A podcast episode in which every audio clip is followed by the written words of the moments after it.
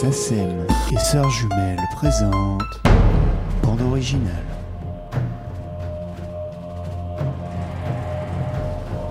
En 2004, Jacques Clouseau entame alors sa production la plus importante, Océan, dont il assure la réalisation aux côtés de Jacques Perrin. Dans cet entretien, le réalisateur évoque ses années de travail sur la recherche sonore du film, l'enregistrement des animaux nécessaires à l'inspiration de Bruno Coulet.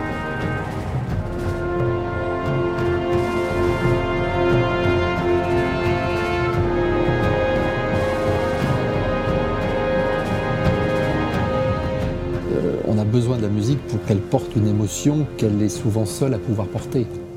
Et, d'autant plus sur ce genre de film. Et, d'autant plus que les films sont très riches au niveau son.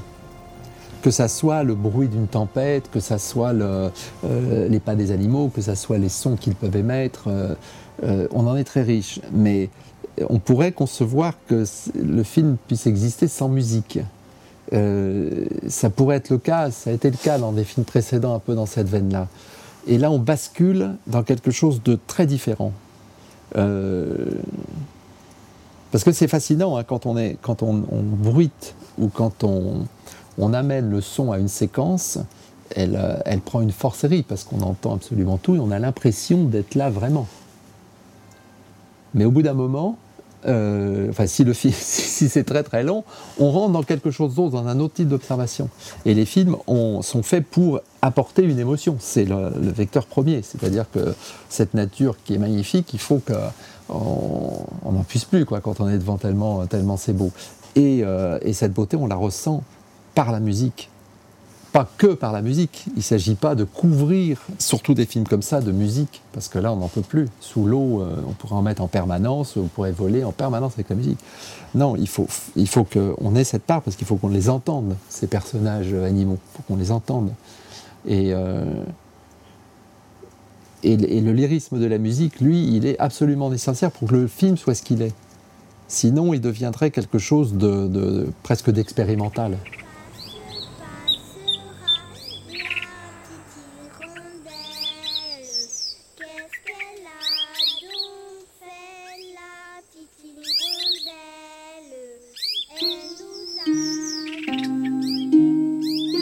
Qu'on sait toujours au moment où on prépare un film euh, de nature, comme Le peuple migrateur, Océan, c'est qu'il y aura une, euh, une, part très importante au, son des espèces elles-mêmes.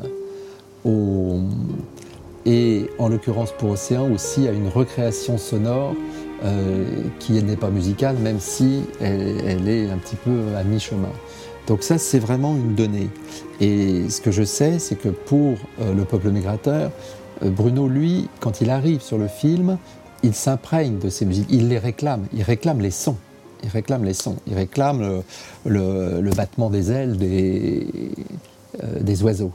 Euh, à la limite, on peut aussi lui donner les, battements de cœur, puisqu'on a été jusqu'à enregistrer les battements du cœur des oiseaux, leur essoufflement, leur effort.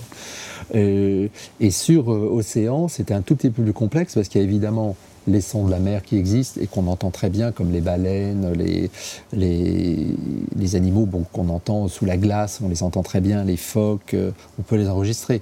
Mais tout, ce qui est dans le petit, dans le domaine du petit, euh, ce sont des sons qu'il faut recréer parce que euh, on les enregistre, mais on ne peut pas les exploiter. Ça fait un bruit terrible autour, donc on ne peut pas isoler euh, les, pattes d'un crabe qui marche au fond de l'eau. Par contre, on l'entend. Donc euh, il y a un travail de recréation sous-marine à partir de sons sous-marins pour recréer cette ambiance. On entend euh, le corps d'un requin et même d'un poisson euh, qui bouge dans l'eau. Donc toute cette, texture, c'est quelque chose auquel Bruno a très vite accès, qu'il demande. Il a besoin d'avoir ces sons pour pouvoir travailler la musique rejoint l'image assez rapidement en fait. C'est-à-dire que euh, dans la première phase du montage, le, les, sons arrivent aussi parce qu'ils sont fabriqués aussi pendant le courant du montage, hein, mais très très vite. On a, justement fait pour Océan toute une banque de sons sous-marins euh, dont disposait Vincent Schmitt le monteur. C'est-à-dire que pour que très vite on puisse utiliser des sons, même si on n'avait pas tout de la gamme, mais des séquences étaient déjà fortement sonorisées. Et Bruno, à ce moment-là, travaille très vite sur des maquettes. Donc, et c'est vrai que les, maquettes permettent d'avoir une idée assez précise d'un type d'orchestration au-delà d'un thème. Quoi. alors là, la difficulté là, et je pense à Bruno, c'est que il peut travailler sur une séquence euh, de façon très avancée sur sa musique, la maquettiser, on est formidable. Puis après, si nous, on a malheureusement encore pour lui accès aux ciseaux, on modifie les scènes et il est obligé de reprendre des choses. Donc ça, c'est vraiment le, Mais tout ça pour dire qu'il est effectivement très en amont de d'essayer. Voilà, on n'attend pas d'entendre des thèmes et puis d'aller à la séance d'enregistrement.